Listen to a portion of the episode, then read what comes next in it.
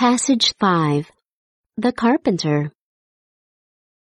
An elderly carpenter was ready to retire. He told his employer contractor of his plans to leave the house building business and live a more leisurely life with his wife, enjoying his extended family. He would miss the paycheck, but he needed to retire. They could get by. The contractor was sorry to see his good worker go and asked if he could build just one more house as a personal favor. The carpenter said yes, but in time it was easy to see that his heart was not in his work. He resorted to shoddy workmanship and used inferior materials. It was an unfortunate way to end his career.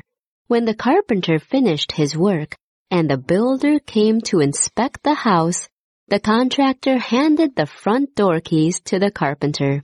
This is your house, he said, my gift to you. What a shock! What a shame! If he had only known he was building his own house, he would have done it all so differently. Now he had to live in the home he had built none too well. So it is with us. We build our lives in a distracted way, reacting rather than acting, willing to put up less than the best. At important points, we do not give the job our best effort.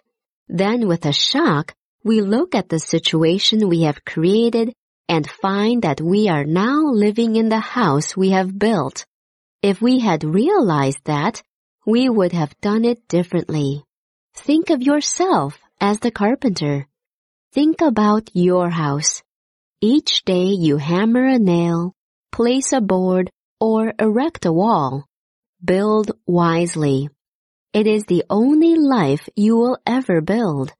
Even if you live it for only one day more, that day deserves to be lived graciously and with dignity.